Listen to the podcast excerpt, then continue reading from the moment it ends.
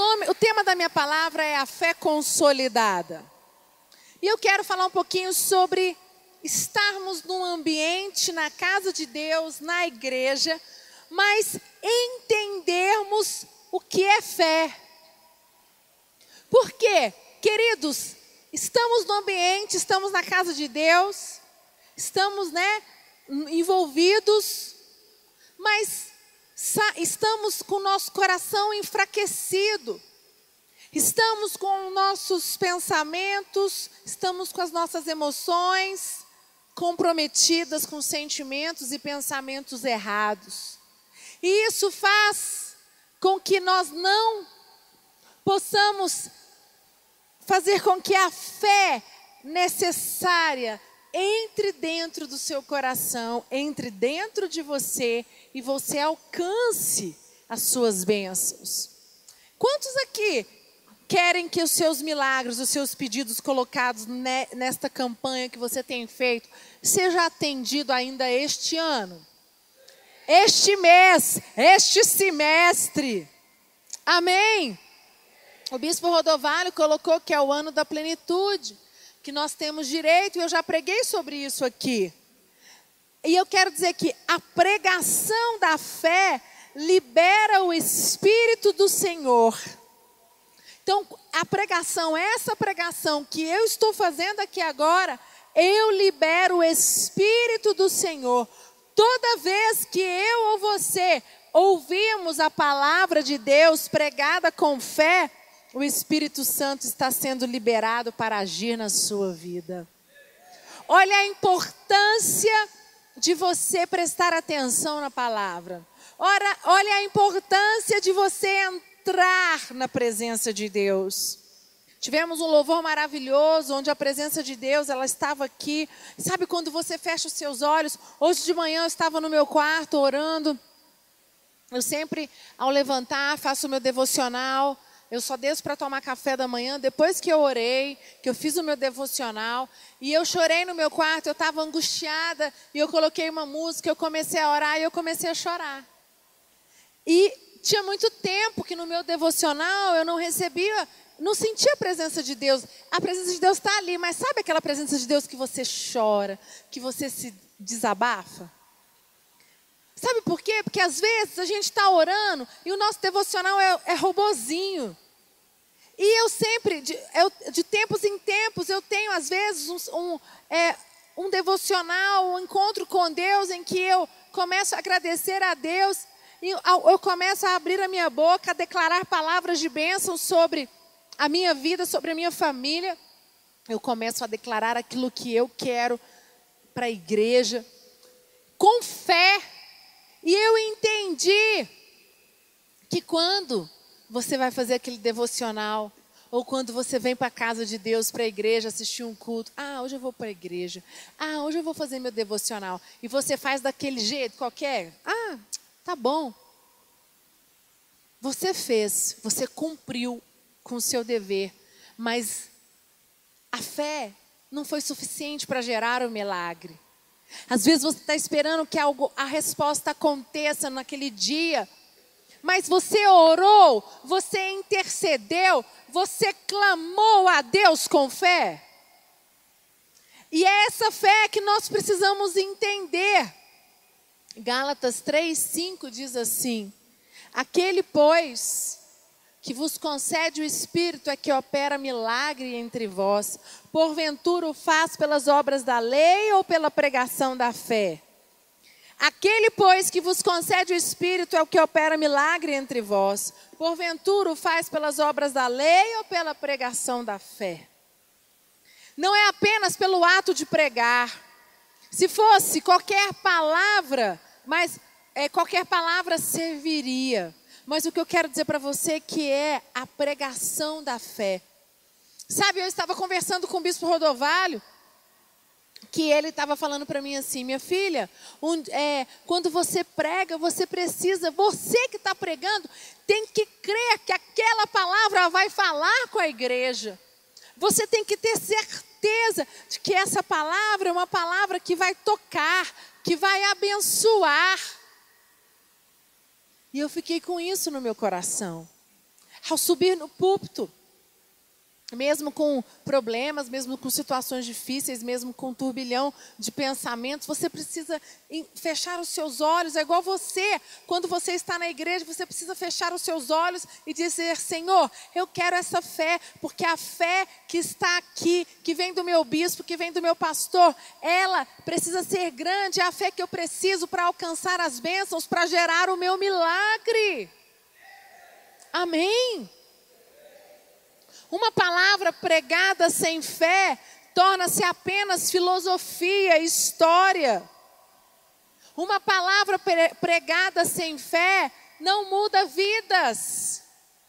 Então eu estou dizendo um exemplo que a mesma coisa tem que acontecer comigo. Da mesma maneira, quando você vem ao culto, quando você vem para o altar, quando você deposita aqui os seus pedidos de oração, você precisa vir com fé, você precisa vir com ousadia, você precisa dar um passo de fé, declarar: chega.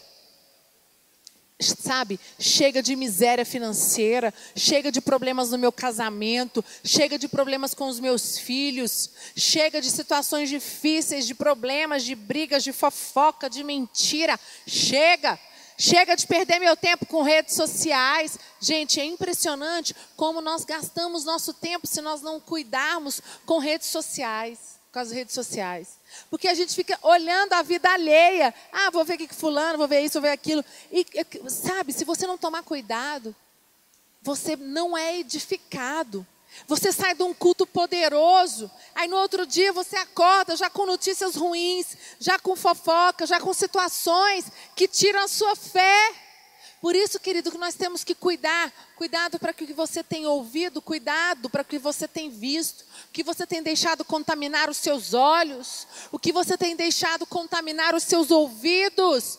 Nós precisamos receber uma palavra que venha poderosa, com uma fé necessária, que a fé transforma. Você não pode receber uma palavra, você não pode deixar com que a palavra entre dentro do seu coração e seja mais uma palavra. Você precisa fazer com que essa palavra ela seja viva e eficaz, penetrante, ela transforme a sua mente, o seu coração, as suas emoções. Nós precisamos ser transformados. Nós precisamos fazer com que a imagem do Senhor Jesus, ele realmente seja verdadeiro. Sabe? O que, que tem acontecido? Muitas pessoas têm muitos anos de vida cristã. Sabe quantas pessoas entram e saem de igreja? Quantas pessoas falam, eu vou dar mais uma chance? Quantas pessoas nessa de dar mais uma chance, já entra com o coração fechado. Por quê? Por causa dos escândalos, por causa das situações da vida. E eu quero dizer para você que Jesus, ele nos alertou. Jesus, ele disse: Tereis aflições, mas eu venci o mundo. Sabe, se você for começar a estudar a história de Paulo, de Pedro, você vai ver lá em estudar Atos, como foi formada a igreja primitiva, foi com muita luta. Aqueles homens, os apóstolos, eles, sabe, saíram, eles, muitos deles não conheceram Jesus. Muitos deles Igual nós, nós não conhecemos Jesus, nós não vimos, mas nós recebemos o poder do Espírito Santo. E através do poder do Espírito Santo, nós somos tocados, somos transformados e recebemos a fé necessária para que haja uma mudança nas nossas vidas. Amém? Gálatas 3,3 diz: Sois tão insensato, tendo começado no espírito, estais agora vos aperfeiçoado na carne. Sabe, gente, isso aqui é o que eu acabei de dizer. Você entra na igreja apaixonado, você vem com gás e os golpes vi da vida, as situações, os homens falham.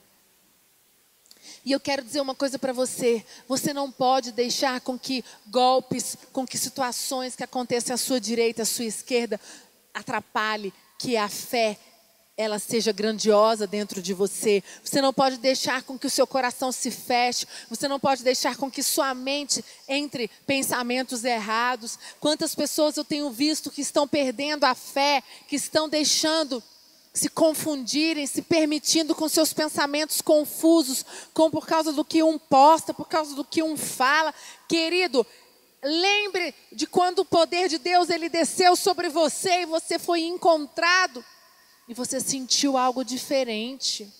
Sabe? Lembra de quantos milagres você recebeu no altar? Lembra de quanto é maravilhoso quando você dá a sua célula. Hoje eu estava gravando, nós gravamos dois programas, um foi com o Tiãozinho e a Rose, né? Aqui da nossa, que está aqui na igreja, nosso casal de queridos aqui, de, né? E eles contando o testemunho deles, como é bonito. Sabe, eu falei para o Lucas, nossa, é tão grande, é tão, para mim é gratificante saber que eu dediquei a minha vida aqui, nós vamos fazer nove anos de Ceilândia? Ou dez? Dez, dez, nós vamos fazer dez anos de Ceilândia em outubro. E dez anos que eu tenho me dedicado e eu não me arrependo, porque é gratificante ver né, a história da Rosa, a história do Tião, aonde eles chegaram na igreja destruídos, chegaram na igreja sem perspectiva, e ela falou: Eu queria Deus. Eles falaram: Eu queria algo a mais na minha vida. Eu, é, é, e é, desse, é disso que eu estou dizendo. Você precisa vir para a casa de Deus para buscar Deus. Para buscar algo para te preencher. Consequentemente, quando você vem com esse coração, tudo acontece na sua vida. Você vem com um coração aberto, você vem com um coração cheio, você diz assim: Senhor, eu, eu estou aberto, eu quero essa fé necessária. Você deixa o Espírito Santo trabalhar na sua vida. E a Rose disse, né, contando para gente, ela tinha quatro pedidos. E o Lucas perguntou: e aí, depois de quantos anos nós Sara aqui? Cinco anos, quatro anos, depois de quatro anos aqui na Sara Nossa Terra, ela tem três anos de casada e quatro anos aqui na igreja. Ela falou, bispo, os meus, eu entrei, eu vim na igreja, eu busquei a Deus e eu tinha quatro pedidos. E, e ele perguntou: e aí? Os quatro foram atendidos, porque eu persisti, porque eu permaneci, porque eu não deixei com que os golpes da vida, com o que acontecia à minha direita, o que acontecia à minha esquerda, o que acontecia lá fora, me influenciasse. Queridos, e eu quero dizer que se aconteceu na minha, na vida da Rose, na vida do Tião, na vida do Bispo Maurício, com a Bispa Ana Paula, que eu também entrevistei eles, eles também contaram o testemunho deles. Por que, que não pode acontecer na sua?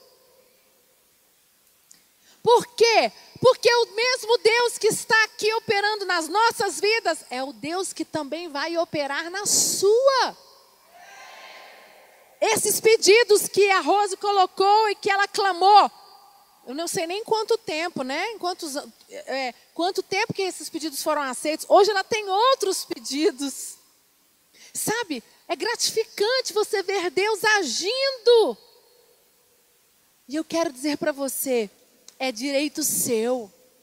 Você precisa deixar com que a sua fé ela cresça e ela se ela seja fincada na rocha para você receber essas bênçãos. Amém, queridos?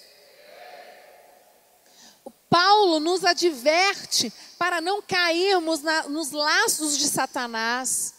Quando os golpes da vida e os escândalos vierem, eles vão tentar o quê? Fazer com que a nossa alma fique fraca. Jesus nos alertou que teríamos decepções. Então isso não é surpresa, eu falei mais cedo. Ele nos diz para não permitirmos que essas circunstâncias e situações nos levem para abandonar a nossa fé. Sabe, uma coisa que eu quero dizer, Deus, ele é onisciente. Deus, ele tem ciência do hoje, do amanhã. Ele tem ciência do ontem, do hoje e do amanhã. Porém, presta atenção, a onisciência é referente ao conhecimento das escolhas que as pessoas farão, não a predeterminação dos seus destinos. Exemplo, Judas, é, Jesus sabia que Judas o trairia. porque ele escolheu o dinheiro. Porém, não foi Deus que determinou isso. Existem muitas pessoas que acham que Deus determinou que Judas trairia. Tem muitas pessoas que acham que Deus determinou as escolhas erradas de pessoas que você conhece. E não é Deus. Deus, ele é onisciente, ele conhece o passado, ele sabe do ontem, do hoje e do amanhã. Mas ele não, ele não predestina as escolhas. Deus, ele dá-nos livre-arbítrio. Ele respeita as escolhas que nós fazemos. Judas escolheu dinheiro ele sofreu as consequências. Ele não aguentou, a culpa foi tanto que ele se matou. Mas Deus não tem nada a ver com a escolha de Judas. Sabe? Quantas pessoas elas fazem escolhas erradas e você quer jogar a culpa em alguém, em Deus, querido, Deus não tem responsabilidade nas escolhas do ser humano. Deus nos deu o livre-arbítrio. E como é que você vai conseguir fazer escolhas certas se você estiver com a sua fé consolidada? Se você for um homem, uma mulher com a sua fé inabalado, vão vir tempestades, vão vir tsunamis, vão vir situações difíceis e nada vai acontecer. Amém, queridos? É, Jesus, né, quando ele diz no versículo, muitos são chamados, mas nem todos são escolhidos. Jesus escolhe aqueles que respondem o chamado que ele fez. Lá em Romanos 10, 7 a 11, põe aqui para mim, eu não, eu não anotei esse, só peguei o versículo. Romanos 10, 7 a 11, vamos ler. Quem descerá ao abismo, isto é, para fazer Cristo subir dentre os mortos? Mas o que ela diz, a palavra está perto de você, está em sua boca e em seu coração. Isto é a palavra da fé que estamos proclamando. Se você confessar com a sua boca que Jesus é Senhor e crer em seu coração que Deus o ressuscitou dentre os mortos, você será salvo. Pois com o coração se crê para a justiça e com a boca se confessa para a salvação. Como diz a Escritura, todo que nele confia jamais será envergonhado.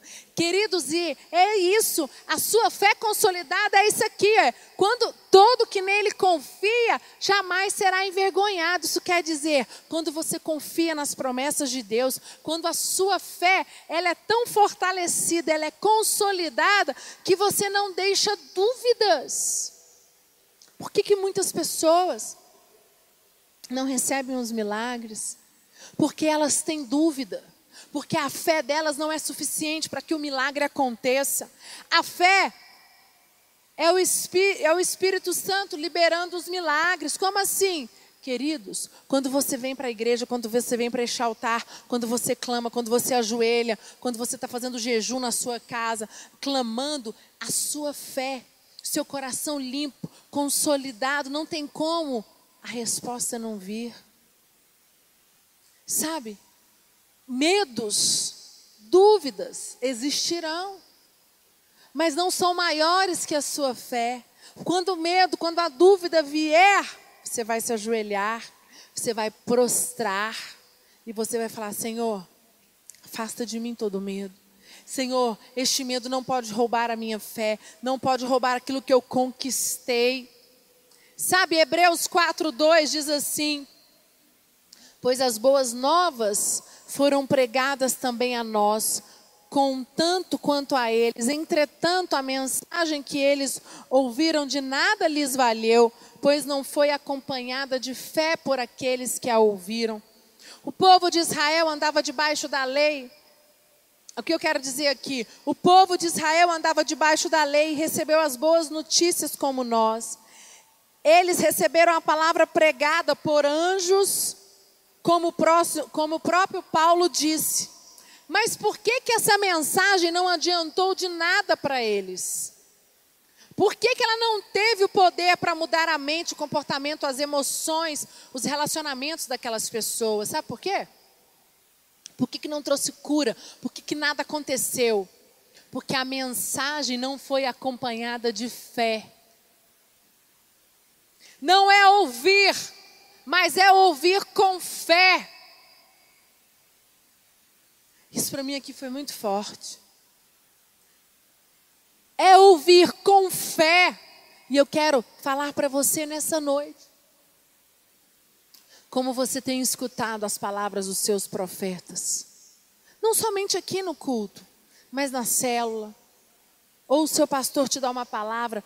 Como você tem ouvido? Você tem apenas ouvido ou você tem ouvido com fé? Queridos, aqui povo de Israel andava debaixo da lei, da lei e recebeu boas notícias, mas não aconteceu nada, não mudou. Aquele povo eles, estava, eles estavam incrédulos, o coração deles estava confuso. Quantas vezes nós estamos aqui, o nosso coração está confuso, estamos cheios de medo, cheios de confusão, nós não vamos receber nada. Hebreus 4:3 diz: Porquanto somos nós o que temos crido, que entramos no descanso, conforme Deus declarou. Assim jurei na minha ira: jamais entrarão no meu descanso, muito embora suas obras estivessem concluídas desde a fundação do mundo. Todas as vezes que eu e você ouvirmos uma palavra com fé, esta palavra tem o poder de transformar a sua vida, transformar seu casamento, transformar seus filhos, curar aquela pessoa que você está orando, transformar as suas finanças. Mas para isso você precisa ter atitude de fé. Queridos, quando aquele homem subiu para ouvir Jesus, que ele subiu, ele, né? Ele estava doente a mulher do fluxo de sangue. Aquele homem que ele não, né, ele não andava. E ele foi o quê? E ele falou: pelo amor de Deus, eu preciso ver Jesus, eu preciso tocar em Jesus. A mulher do fluxo de sangue, a mesma coisa. Eles tiveram fé. Quando Zaqueu subiu naquela árvore, porque ele queria ver Jesus, Aquele homem, ele era o chefe dos publicanos. Ele pegava o dinheiro dos judeus, ele era odiado, mas ele queria algo diferente, ele queria algo a mais. A mulher do fluxo de sangue, eu gosto muito dela, do, do paralítico também, que ele subiu, ele falou: Eu vou subir porque eu quero ouvir. Ele deu um jeito para tocar em Jesus, para que Jesus pudesse vê-lo porque ele ouviu falar que Jesus passaria ali e que Jesus era um homem poderoso que estava curando tanto ele quanto a mulher do fluxo de sangue. O que, que eles fizeram? Eles foram com fé. E é esta fé que Jesus declarou sobre nós. É esta fé que é direito seu, direito meu, para você alcançar as promessas que Deus tem para a sua vida. Todas as vezes que você ouvir uma palavra com fé, essa fé irá transformar e vai fazer você vencer suas batalhas. E são essas vitórias que te levarão à terra da plenitude. Você pode dar uma salva de palmas bem forte para Jesus?